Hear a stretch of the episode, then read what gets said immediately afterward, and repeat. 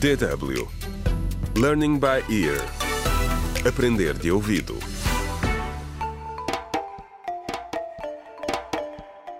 Contra o crime. Olá, bem-vindo ao 12 episódio do audiolivro Contra o Crime. A importância da família, escrito por Marta Barroso. No episódio anterior, Evelina aconselhou Linda a ir a uma clínica médica para se informar sobre os contraceptivos que deveria começar a tomar.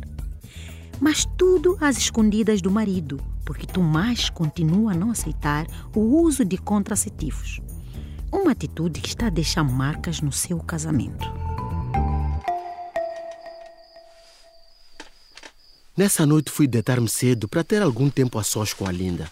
Precisava de sentir o seu corpo, beijar os seus lábios, abraçá-la, colocar os meus braços à volta da sua cintura e não alargar.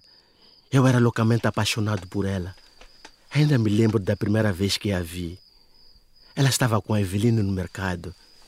Estava lá todos os fins de semana a vender legumes das colheitas dos seus pais. Foi amor. Amor infinito. À primeira vista. Aquele riso natural dela. Os seus olhos lindos, escuros e redondos. Eu soube imediatamente que ela era o amor da minha vida. Nessa noite, porém, a Linda parecia estar distante. Oh, Tomás, não podemos simplesmente ir dormir. Estou tão cansada. Ela dizia isto há meses. Ainda não eram oito horas da noite. Por isso insisti mais um pouco. Vem cá, linda, meu amor. Tenho saudades tuas. Mas ela não estava a sentir-se nada bem. E era evidente que fazer amor não a faria sentir-se melhor. Ela precisava de descansar e dormir. Depois ela disse algo inacreditável. Além disso, Tomás, já não me sinto bonita como antes. Eu não quero que me vejas assim. Não percebi nada do que ela estava a falar. A Linda era a mulher mais bonita do mundo. Mas eu amo tudo em ti, linda, disse eu.